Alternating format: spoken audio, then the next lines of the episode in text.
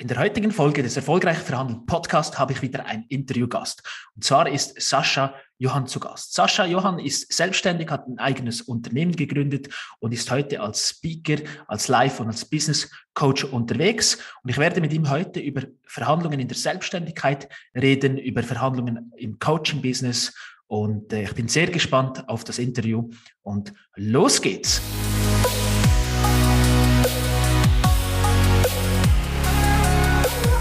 Hallo und herzlich willkommen zum Erfolgreich Verhandeln Podcast. Schön bist du wieder dabei. Ich bin heute nicht alleine, weil heute ist der wunderbare Sascha Johann zu Gast. Hallo Sascha. Hallo Freddy. Hey, schön bist du da. Ich habe eine kurze Anmoderation vorbereitet. Wir, bisschen, wir kennen uns ja persönlich. Wir haben uns ja letztes Jahr hinter und auf der Bühne kennengelernt. Und in der Zwischenzeit haben wir auch gemerkt, dass wir uns schon mehrmals über den Weg gelaufen sind. ja, genau. was, was sehr spannend ist. Ähm, kurze Story dazu. Ich habe äh, so mal ja, alte Fotos durchgeschaut und da gemerkt, hey, der Sascha war im, im gleichen Event mal dabei wie ich.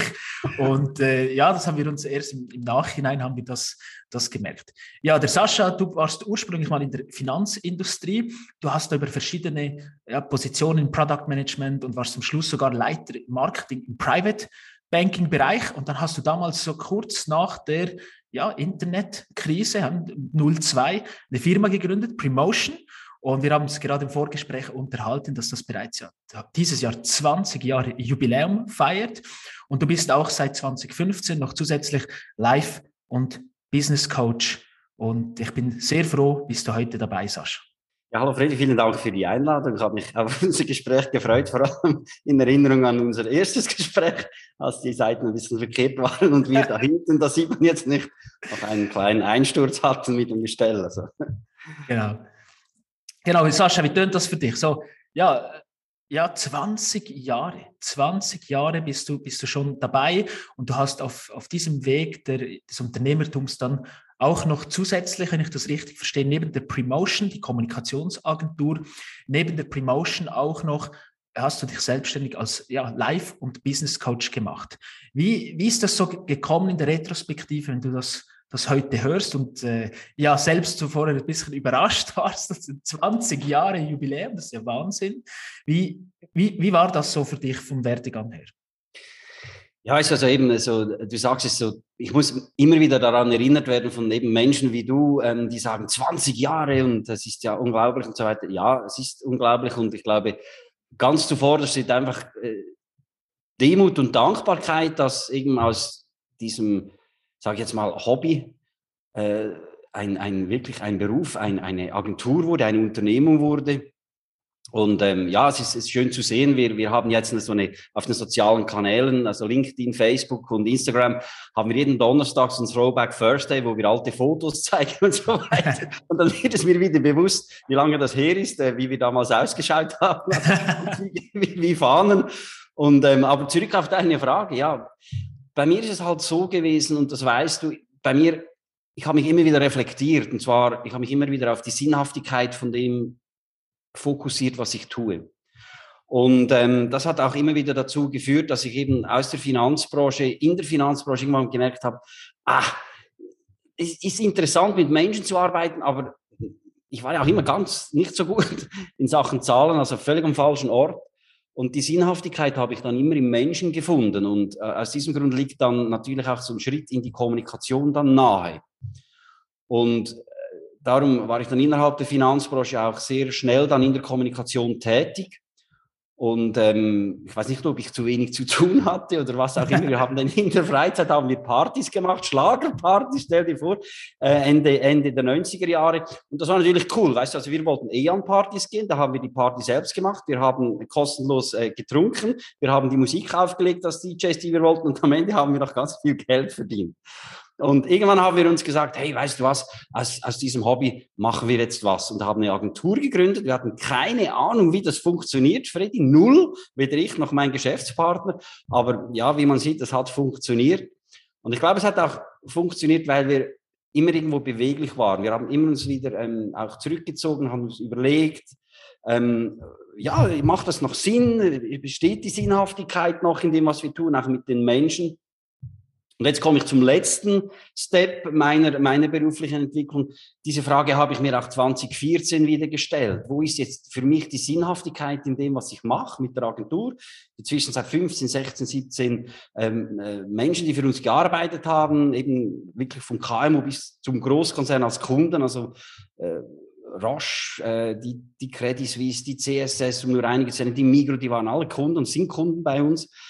Und da habe ich mir wieder gemerkt, es ist der Mensch, das ist das Zwischenmenschliche, gemeinsam Ziele erreichen, gemeinsam Ziele verfolgen.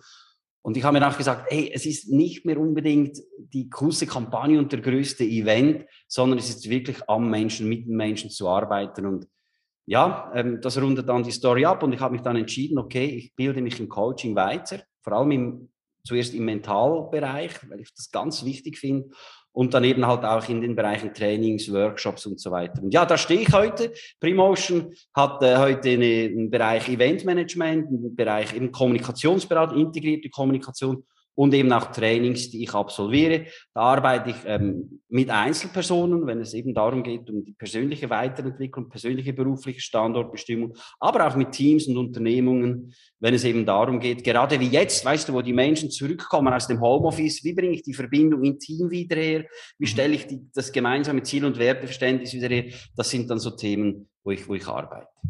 Ja, sehr schön. Also jetzt habe ich den ganzen Weg gehört und im, im Nachhinein tut das immer komplett einfach. Also was ich spannend finde, äh, Sascha, ist jeder, der so plus minus so alt ist wie ich und der aus der Zentralschweiz kommt, der kennt dich weil die waren alle auf deine Partys.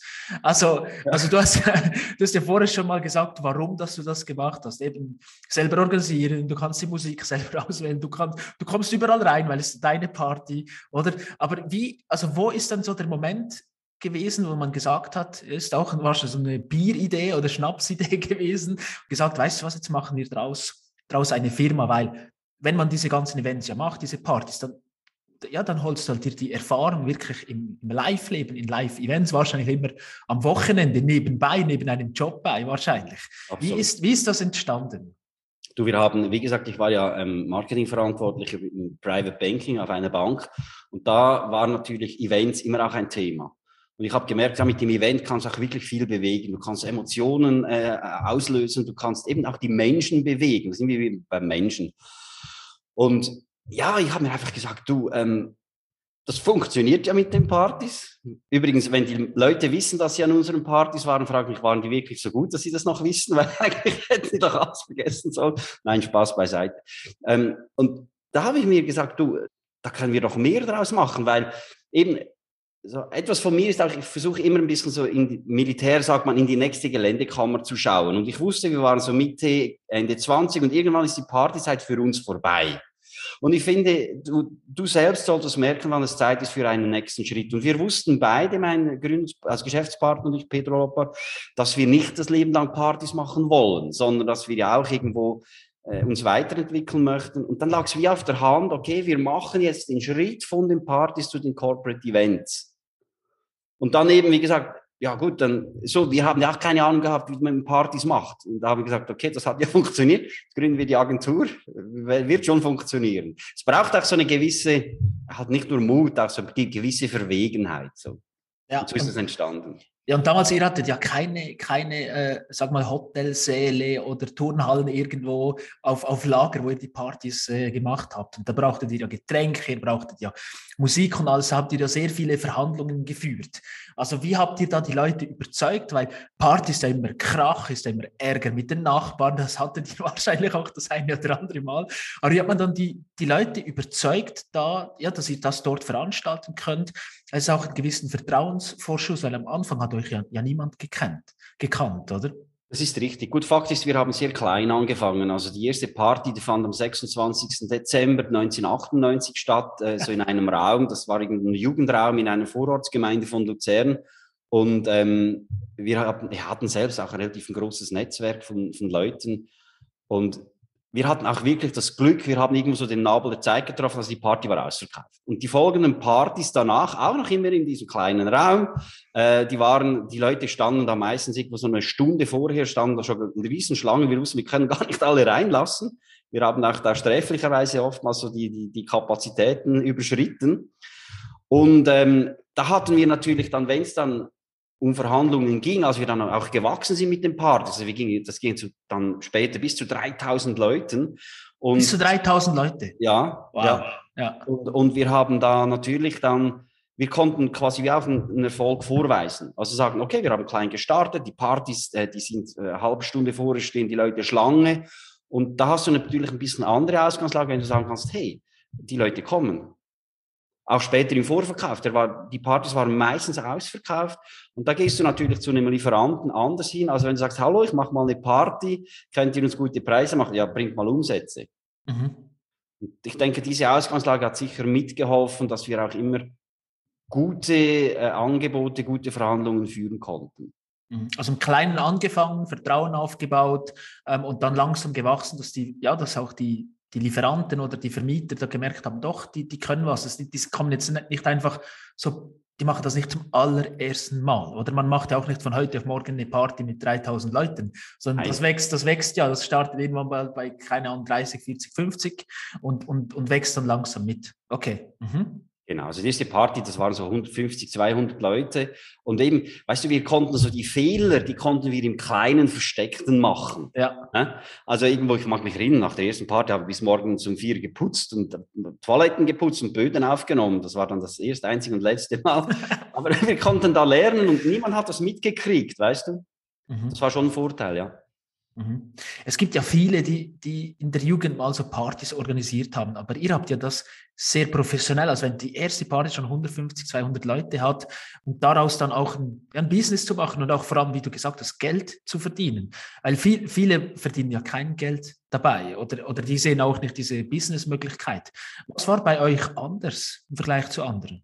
Ich denke mal, wir haben, wir haben sicher eben mit diesen, das war ja Schlager, also die alten Kultschlager, so Hossa und äh, knallrotes Gummiboot und tralala, haben wir, wir haben also den Nabel sicher getroffen damals, war das so in den Skihütten, ist ja heute noch, aber damals wirklich so richtig diese Schlagerwelle, die kam. Ähm, das war sicher ein großer Vorteil dann, eben wir haben doch einige Leute gekannt, die auch gerne Party machen und halt irgendwo so das, das ich denke, wir sind ja auch immer irgendwo nie abgehoben, so, weißt du. Mhm. So, haben einfach mal gestartet und wir haben auch nie gesagt, wir sind jetzt die professionellen Partyveranstalter. Wir haben gesagt, ja, wir machen. Ich glaube, es war so ein bisschen ein Sympathiebonus. So diese Gruppe, die ist der Löwen 95 Luzern, das war so ein Sympathiebonus, den wir auch hatten. Und das hat ja. geholfen. Und jetzt kann ich mir vorstellen, wenn du da irgendwie so im privaten Umfeld sagst, ja, ich habe jetzt eine Top-Kaderstelle bei einer Bank, ja, das war damals noch vor Finanzkrise, es war noch viel höheres Standing als, als heute, diese Branche. Und jetzt sagst du, Sascha, so quasi auf dem, ja, dem Karrierehöhepunkt, ja, ich mache jetzt Partys. Oder? Also das war ja nicht so die Idee, aber für viele Externe tönt, hat das ja wahrscheinlich so, so sich, ja, so getönt. Wie hat das Umfeld so reagiert darauf? Eigentlich positiv. Die fanden das noch recht lustig. Äh, meine anderen machen Marathon oder Triathlon. Ich habe jetzt einfach Partys veranstaltet mit meinen besten Freunden. Und ich habe das auch immer von Anfang an kommuniziert. Und weißt du, damals hatten wir auch noch nicht die sozialen Medien, die so stark waren. Mhm. Also es war ja auch so, man hat das gewusst, aber du hattest dann nicht am Abend selbst oder am nächsten Tag hunderte von Stories und Bilder auf Facebook, Insta, LinkedIn und was auch immer.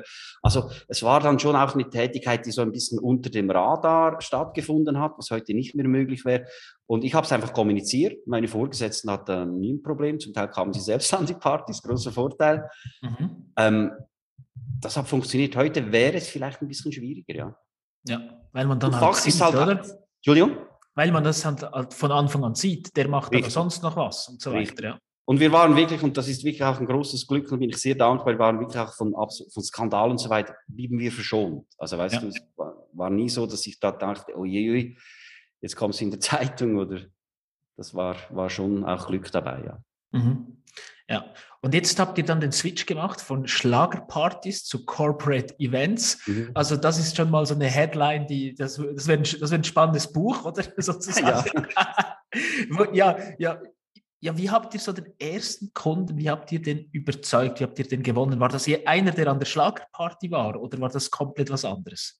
Also das ist was ist ein typisches Familiending. Unser allererster Kunde, das war äh, Mazda, Mazda Swiss. Und mein Cousin, der, ähm, äh, der führt in Luzern, also ist der Eigentümer einer, einer der großen Mazda-Garage, einer der größten Mazda-Garagen, glaube ich sogar in Europa. Und da gab es eine Neulancierung eines Fahrzeugs und da hat er gesagt, du, der wusste ja, wir haben das gemacht. Mhm. Mach das für mich so. Bei mir in der Garage, also typisches, typische Garagen-Event, den, den, den, wir da gemacht haben. Das war auch so ein Beziehungsding. Mhm. Und das war so der, der, erste, der erste wirkliche Corporate-Event, den wir gemacht haben. Und dann eben die Überzeugungsarbeit. Es ist halt so, wie bei uns ähm, Speakern, weißt du, Bühne bingt Bühne. Und beim Eventmanagement, bei Corporate Event ist es halt auch so. Also, je mehr Events du machen kannst, je mehr Brands du dann auch irgendwo ausweisen kannst, umso mehr gewinnst du dann auch an Reputation und, und Wahrnehmung.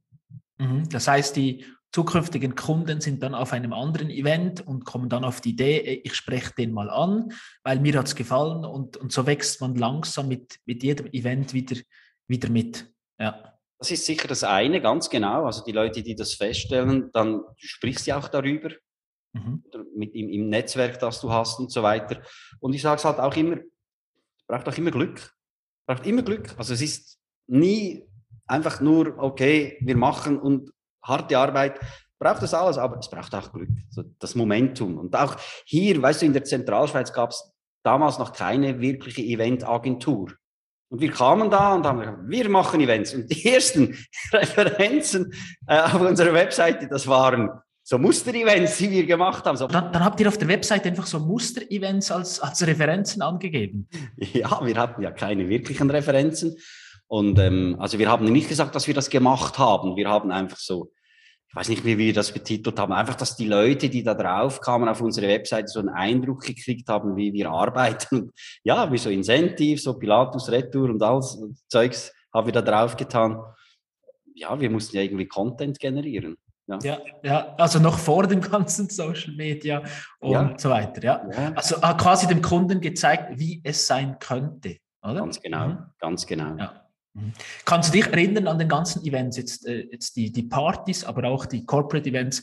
Gab es da mal so irgend so eine Verhandlungssituation, die dir bis heute geblieben ist? Oder irgendein Künstler, der kurzfristig abgesagt hat? Eine Halle, die plötzlich äh, der Vermieter gesagt hat, nein, es geht doch nicht. Irgendwas so auf den Last Minute, weil so Eventorganisatoren sind auch sehr gute Troubleshooter, weil die schon alles erlebt haben, sagt mhm. man doch. Was, was waren das so deine Verhandlungserfahrungen in, in dem Zusammenhang? Ja, es gab auf der einen Seite natürlich Verhandlungen mit den Lieferanten als solches, die äh, auch immer wieder ging es um Mobiliarthemen und so weiter.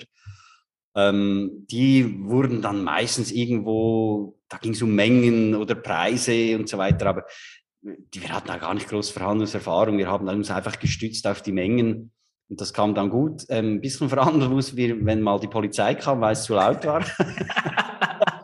das passierte dann eher, eher weniger, aber doch, wenn es dann soweit war, da mussten wir schon dann mit den, mit den, ja, und kam die Polizei und da musst du raus und es ist zu laut und tja, ich, ich, wir haben dann immer das wirklich so gemacht.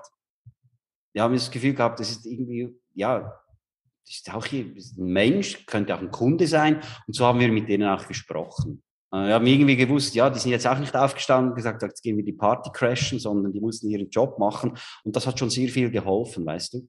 Mhm. Auch irgendwo auf die, die Menschen eingehen, okay, verstehen wir, absolut. Vielen Dank, können wir noch was tun und so weiter. Und es blieb dann eigentlich immer dabei, dass die einmal kamen und danach nicht mehr. Okay.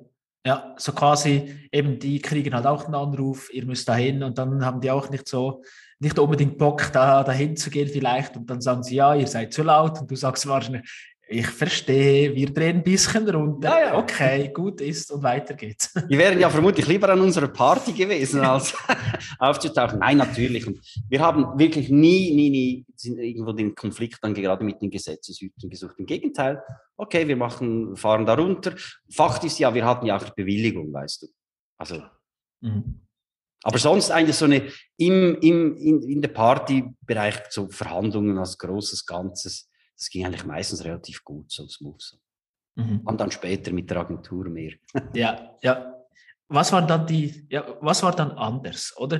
Also das Schöne ist, du hast gesagt, ähm, die ersten Events, das ist ja klassisch, jeder fängt ja genau gleich an, so Family and Friends, und das sind so mhm. die ersten Kunden, die ersten Aufträge. Und dann kommt man dann irgendwann, du hast vorher ganz große Unternehmen genannt, die kriegst du natürlich nicht von heute auf morgen. Wie sind so diese Schritte verlaufen? Wie habt ihr die überzeugt, die gewonnen und auch dann mit denen verhandelt schlussendlich? Mhm. Also oftmals kann man auch sagen, äh, kamen die aufgrund von guten Empfehlungen auf uns zu. Also auch mhm. wieder Leute, die uns gekannt haben, mit uns gearbeitet haben und äh, ja, die wollten zum Beispiel mal in Luzern was machen. Da wir ja eben fast alleine waren, gab es eigentlich die große Alternative. Das war auch wieder so ein bisschen, sag mal, der Vorteil des Mangels gefühlt, oder? Ähm, wie haben wir die überzeugt? Indem, dass wir halt einfach wirklich von Anfang an äh, auf sie eingegangen sind sie zu einem Teil des Ganzen gemacht haben. Wir hatten auch nie diese Attitüde, ja, wir sind die Agentur, wir wissen es besser. Nein, wir wollten die, die, die Leute, die mit uns gearbeitet haben oder uns angefragt haben, wollten wir immer gemeinsam im Boot haben, also ein, ein Teil des Teams. Und das hat schon sehr viel Sicherheit geschaffen, auch immer transparent. Wir haben auch nie was versprochen, das wir nicht zu 100 Prozent halten konnten. Und das hat auch überzeugt, weißt du, du irgendwie, die wussten, okay, wenn Premotion was sagt, das ist auch heute noch so, dann wird's auch gemacht. Und wenn, wenn du blutige Knie oder Ellbogen kriegst und auf dem Zahnfleisch läuft, das wird gemacht. Und das haben wir wirklich so durchgezogen. Mhm. Und das hat überzeugt. Und die wussten dann halt, okay, die sind ehrlich, die sind transparent und die bringen Qualität. Und ganz am Ende des Tages, ich glaube, es hat den Menschen immer noch Spaß gemacht, mit uns zu arbeiten, weil wir wollten Partnerschaft. Und das ist bis heute noch so. Es sind ja. zum Teil wirklich zum Teil auch Freundschaften entstanden ähm, mit Kunden, aus Kundenbeziehungen. Und das ist das, was es, glaube ich, auch ausgemacht hat. Mhm. So das Zwischenmenschliche immer, immer auch ganz wichtig war. Auch ein persönlicher Kontakt und nicht nur ein Roboter oder eine Mailadresse, eine Info-Ad. Hier antwortet niemand.ch, ja, sozusagen. doch gut, muss ich reservieren. Ja. Genau, okay. Also die persönliche Note, die eben, dass es Spaß macht, Freude macht, dass man, dass man die Leute einbezieht. Mhm. Ja, okay. Absolut. Mhm. Ähm, als die Pandemie vor zwei Jahren losging, äh, gab es hat sicher Verhandlungen gegeben wegen Terminverschiebungen, wegen Sachen, die gebucht waren. Wie, wie bist du da damit umgegangen mit dieser Situation? Weil das gab es ja noch nie. Wie hast du da mit den Lieferanten oder mit den Kunden verhandelt betreffend Terminverschiebungen, Reservationen und so weiter? Mhm. Also faktisch muss, ich, muss sagen, es gab immer eine sehr, sehr hohe Kulanz. Also auch bei mir, es wurden ja diverse, bei dir ja vermutlich auch diverse ja. Trainings dann verschoben. Mhm. Und äh, also auf, es, gibt, es gab irgendwie wie zwei Seiten. Also du hast den Auftraggeber, der das Training verschiebt. Und du hast ja unter Umständen dann auch einen Lieferanten, der die Location nicht zur Verfügung stellen kann oder auch das Catering dann nicht äh, liefern kann und so weiter. Also das war bei den Trainings, bei den Events, war ja überall gleich.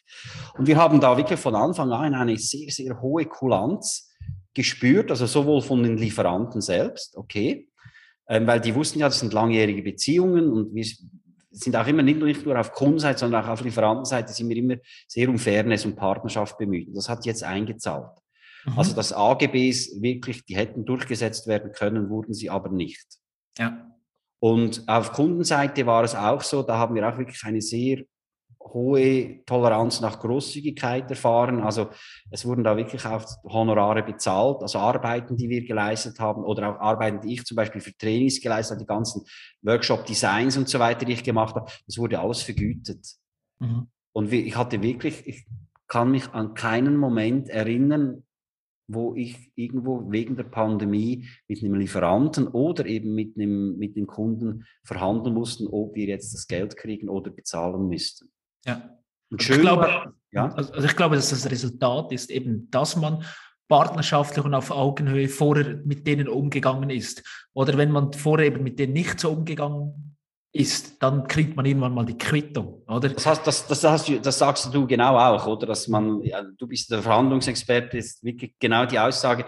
Das hast du mir auch einmal erzählt und da habe ich das so, das war so treffend, weil genau so ist es, wie du es sagst. Man sieht sich immer zweimal im Leben. Das mhm. hast du mir auch mal gesagt.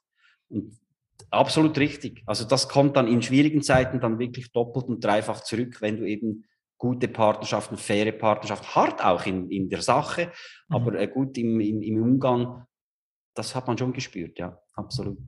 Ja, sehr gut. Und jetzt hast du ja nicht nur mit dem ganzen Eventbereich zu tun, sondern irgendwann hast du gesagt, vor 2015 war das, hast du gesagt, ja, und jetzt, jetzt bin ich auch noch Business- und, und Life-Coach. Hat sich das irgendwie daraus entwickelt, weil du plötzlich Anfragen hattest? Oder wie ist denn dieser, dieser Switch? Also wie ist das passiert? Oder war es bei dir so eine intrinsische Motivation, wo du gesagt hast, das ist ein Feld, da möchte ich reingehen? Wie, wie ist das zustande gekommen? es hat auch mit einer gewissen Unruhe und einem gewissen Suchen zu tun, oder? Also eben auch schon die Geschichte von Premotion widerspiegelt das, oder? Zuerst Partys, dann Corporate Events und dann ganzheitliche integrierte Kommunikation. Also die Bewegung, ich brauche auch immer Bewegung und ich muss auch sagen, ich hatte auch immer Geschäftspartner, die das mitgemacht haben, sich dafür begeistert haben, mitgetragen haben. Das war mal das eine. Das gibt auch so einen gewissen freien Geist und auch den Mut, weißt du, ähm, nicht nur dich, sondern auch das Unternehmen wachsen zu lassen oder auch Veränderungen anzustoßen. Das war nicht nur immer gut, also wir haben zum Teil auch Sachen gemacht, wo wir wirklich eine blutige Nase geholt haben, so. Aber so alles in allem hatten, haben diese, diese Schritte, die wir gemacht haben, vom Event zu der integrierten Kommunikation immer gut funktioniert, weil es waren auch immer die richtigen und kompetenten Leute dabei. Weil ich alleine kann ja das nicht. Du brauchst auch Leute, die besser sind in einer Sache als du. So, und jetzt eben ähm, diese, diese Schritt dann zum Coaching und zum, zum, zum Training. Ich habe da so einen Monat, habe ich eine Auszeit genommen, das machst du jetzt auch bald. Und da wurde mir wirklich bewusst, ich war irgendwo nicht ausgelaugt, aber ich habe irgendwo gemerkt, so der gewisse Peak ist irgendwie erreicht. Und das war so ein Magic Moment, den ich hatte, als ich so bei einem Corporate Event auf einer Galerie stand. Der fand jedes Jahr statt für eine internationale Unternehmung mit 600 Leuten, eine Christmas Party. Und die haben da gefeiert und toll. Ein Jahr vorher stand ich noch da und hatte fast Tränen in den Augen. Ein Jahr vorher. Und dann kam eben dieses, dieses, Jahr so 2014 oder 15, ich stand da oben und es hat mich nicht mehr so berührt wie auch schon. Da wusste ich, jetzt muss, jetzt muss was machen. Und wie gesagt, eben, das ist ja das, was ich heute auch mit meinen Klientinnen und Klienten mache, die Sinnfrage suchen, die habe ich ja bei mir immer wieder gesucht. Darum arbeite ich ja genau zu, an diesem Thema und ich habe gemerkt, ich muss irgendwo eine neue Sinnhaftigkeit finden. Und die habe ich dann nach langem Überlegen, nein, noch nicht mal unbedingt so langem Überlegen, eben darin gefunden, dass ich sage, das Kapitel, das, das die Menschen ja heute aufschlagen oder den Weg, den sie gehen, in gewissen Themen, den habe ich ja gemacht. Wenn sich heute jemand auch selbstständig machen will, ich betreue auch selbstständig, Leute, die selbstständig werden wollen, als Cypreneur oder die, die all in gehen, das habe ich alles gemacht, das gebe ich doch jetzt weiter. Mhm. Oder? Und das kommt auch wieder ein bisschen, bei der Themenwahl kommt es dann auch irgendwo darauf an, eben, so diese Aussage, wir versprechen nichts, was wir nicht halten können, wir machen nichts, was wir nicht können. Und dann es dann irgendwann bei mir nur noch darum, sage ich in Anführungszeichen, zu schauen, okay, wo habe ich selbst mich irgendwo ähm, äh, Erlebnisse gehabt oder wo habe ich selbst mich irgendwo weiterentwickelt in der Vergangenheit. Und das hat funktioniert und das gebe ich doch jetzt weiter. Mhm. Also es ist ein Erfolgsgeheimnis von einem guten Coach, dass er das selbst erlebt hat, was er coacht, wenn ich das jetzt richtig verstehe. Also für mich ist es unabdingbar. Also ich finde, ja, ich kann, also weißt du, ich kann doch jetzt nicht mit jemandem arbeiten, der ein schlimmes Trauma hat, weil ich das absolute Glück und Privileg habe, dass ich nie ein schlimmes Trauma in meinem Leben erlebt habe. Jetzt kann ich doch nicht hingehen und sagen, okay, wenn du traumatisiert bist, komm zu mir, dreimal klatschen, viermal Zauberei und dann ist alles wieder gut. Nein, das geht nicht. Weil ich, ich, ich, kann, ich kann doch da gar nicht nachfühlen, was da passiert ist. Geht in einer Extremsituation, verstehe ich richtig. Mhm. Und aber es ist bei allen anderen Themen auch so. Also ich könnte jetzt doch nie hinstellen und sagen, Freunde, kommt zu mir, äh, wenn ihr Verhandlungen machen wollt. Das ist doch unglaubwürdig, das ist doch nicht ehrlich, das ist doch, das ist nicht fair. Da müssen sie zu dir gehen, Freddy, weil du bist der Verhandlungsexperte, zweieinhalbtausend Verhandlungsgespräche. Ich habe in meinem Leben vielleicht 40 oder 50 gemacht. Und um auf deine Frage zurückzukommen, ja, ich sage es nochmal, du musst das Kapitel, das die Menschen aufschlagen, dieses Buches, das sie aufschlagen, das musst du gelesen haben. Und dann kannst du hinstehen und kannst sagen, ich habe das auch erlebt. Ich weiß, was mit dir passiert, weil du selbstständig werden willst. Ich weiß, was mit dir passiert. Du bist Ende 30, Mitte 40, gehst gegen 50 und überlegst dir jetzt, war es das oder kommt noch was? Mache ich das noch? Ich möchte einen Standortbestimmung machen, eine neue Sinnhaftigkeit suchen. Ähm, genau, die Standortbestimmung ist ja das erste S von deiner Sinnformel. Ja, genau, genau, genau. Und, und um das geht es ja. Also, also, dass die Menschen halt auch mal sagen, okay, jetzt halte ich mal an und, und überlegen wir mal mit der Standortbestimmung, passt das noch? Sind meine Werte noch die richtigen? Den Nutzen, den ich erzielen will und auch die Leistungsbereitschaft. Und viele, viele können auch sagen, ja, das ist toll, das ist genial, weiter so. Aber bei manchen ist es dann auch so, dass sie froh sind, dass sie merken, ich könnte mal noch den, den Radius ein bisschen auftun. Und das habe ich alles erlebt, drei oder vier Mal in meinem Leben. Und da kann ich mitreden. Ja. Also wenn wir jetzt mal reingehen in deine, in deine Sinnformel, ne? das, die Sinnformel ist auf viel Buchstaben und das auch vom Prozess her im Coaching, äh, brauchst du da immer, das erste ist ja die Standardbestimmung. Was ist, also was kommt jetzt nach der Standardbestimmung, wenn ich merke, okay, ähm, ich bin jetzt eben nicht hier, die Werte passen nicht zum, zu meinem Job oder zu meinem Unternehmen, die ich habe, was, was, was kommt danach? Hm.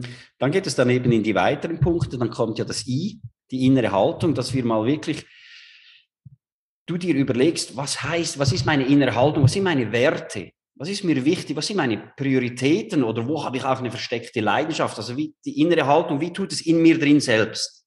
Mhm. Dass wir mal das erkunden und dann halt auch schauen, okay, passt das noch zur aktuellen Situation oder was brauchst du noch?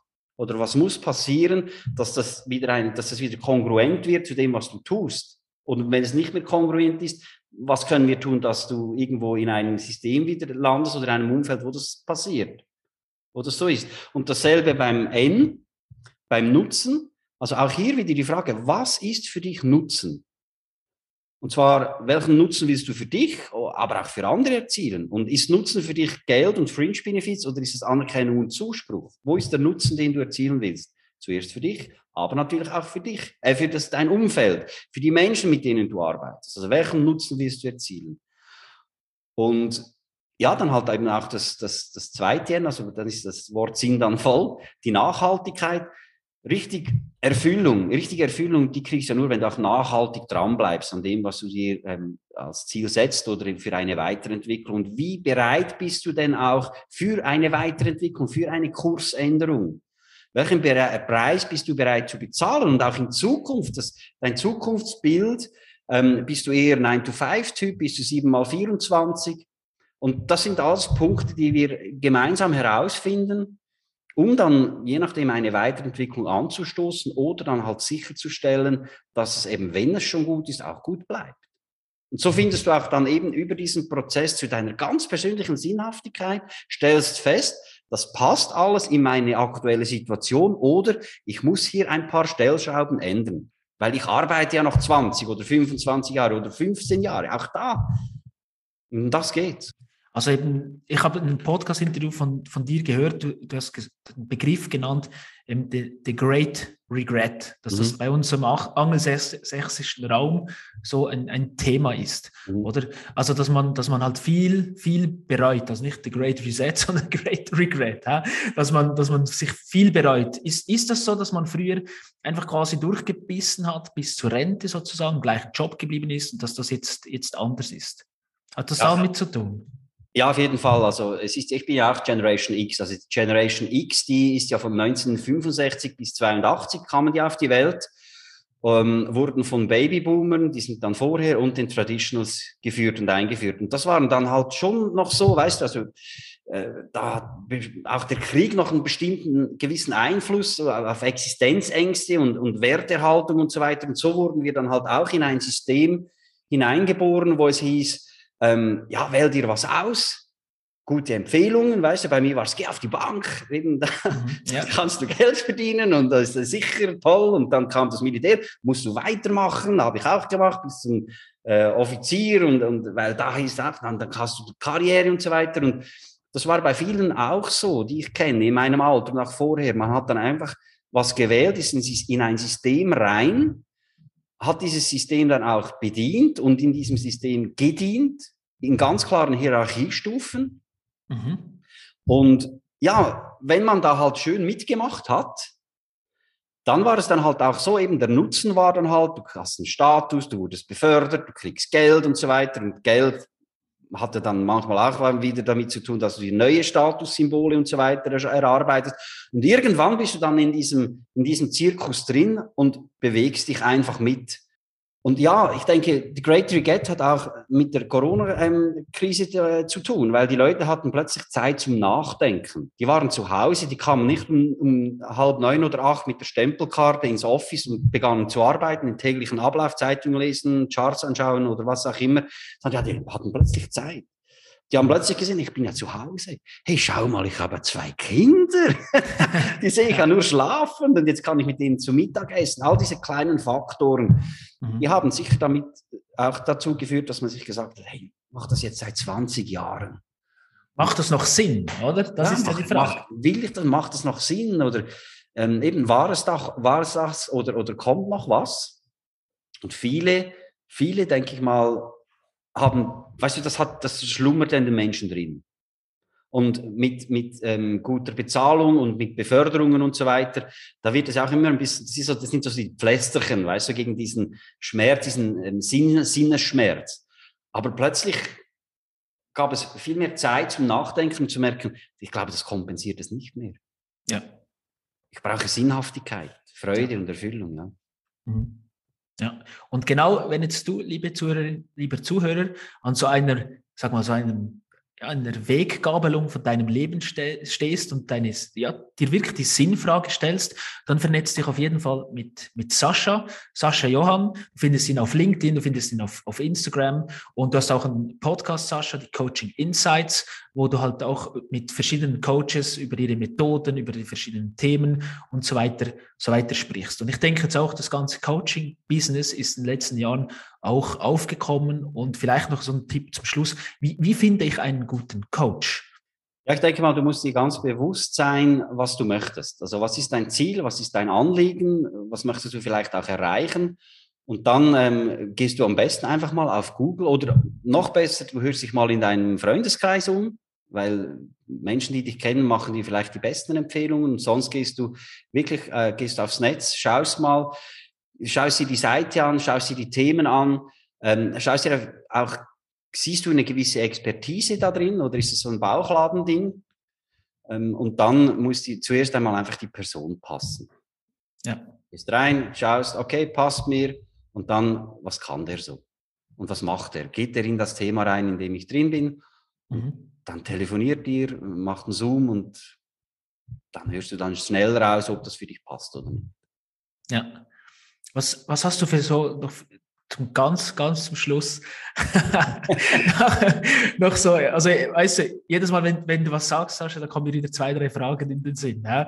Und gleichzeitig schaue ich auf die, auf die Uhr.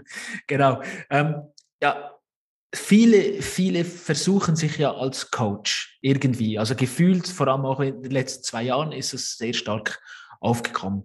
Was hast du da für so für Verhandlungstipps? Du hast ja gesagt, du coachst auch eben Leute, die in die Selbstständigkeit wollen. Was hast du da für, für Tipps für jemanden, der sich genau in dem Business, im Coaching-Business, ähm, ja, ein, ein Business aufbauen will? Mhm. Ja, ich denke, es ist nicht mal so ganz eng aufs Coaching-Business selbst bezogen als solches, sondern vielleicht allgemein im Thema äh, Selbstständigkeit als solches. Hat sicher auch Schnittmengen zum Coaching. Also ich glaube, das Wichtigste ist immer, ähm, dass du nie etwas persönlich nimmst. Weil keiner verhandelt mit dir, keiner ähm, geht dir ähm, mit Preisen oder ähm, mit irgendwelchen Anliegen auf dich persönlich zu, in den meisten Fällen.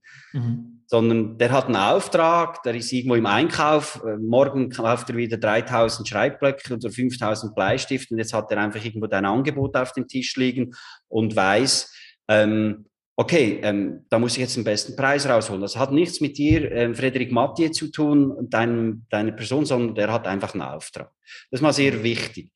Ähm, ich habe auch gemerkt halt, dass es ähm, oftmals sinnvoll ist in der Verhandlung selbst, mehr Fragen zu stellen als ähm, Argumente zu bringen. Das hat mal ein, ein, auch ein ganz äh, interessanter Mensch gesagt. Argumente schließen den Geist, Fragen öffnen ihn. Also halt wirklich nachfragen, ähm, Zusatzfragen stellen und dann auch ähm, so den, den Ansatz, den du ja mir auch erzählt hast in der Verhandlung selbst. Ja, also wenn eine Forderung kommt, dann stell eine Gegenforderung okay, wir können das machen, ein bisschen günstiger oder wie auch immer, aber dafür hätte ich gerne Garantie für die nächsten zwei oder drei Jahre oder so oder so viel Umsatzvolumen. Also auch eine, eine, ähm, ja, eine, eine Gegenforderung stellen. Und ich glaube, was auch ganz wichtig ist, irgendwo das Thema Anker setzen, haben wir auch schon darüber gesprochen, aber realistisch den Anker setzen.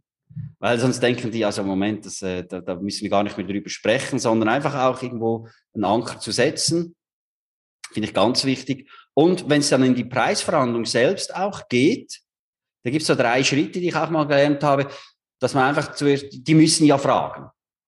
Dass man halt einfach sagt, ja, also ich, äh, weil ich ja sie unbedingt auch als Kunden gewinnen will, das habe ich nicht davon, das habe ich gelernt, ähm, habe ich bereits schon den besten Preis gemacht. Ja, okay. Aber können wir nicht noch irgendwie sagen, eben, also wie gesagt, ich habe weil ich sie unbedingt als Kunden will, weil ich mit ihren Menschen, ihren Teams arbeiten will, habe ich den, den besten Preis gemacht. Können wir damit so verbleiben und starten? Kannst du auch die Hand rüberreichen und so weiter? Da kann dann sein, dass er dann beim zweiten Mal einschlägt und dann irgendwo so die, die, die, die, den letzten Schritt, den du machen kannst, aber das braucht dann auch ein bisschen Geschick, Fakt ist ja oftmals, dass die Menschen, die mit dir den Vertrag abschließen, nicht die sind, die die Entscheider sind, sondern die haben einen Auftrag gekriegt, der Mann, Mann, Frau oder irgendwo hat entschieden, ich will das.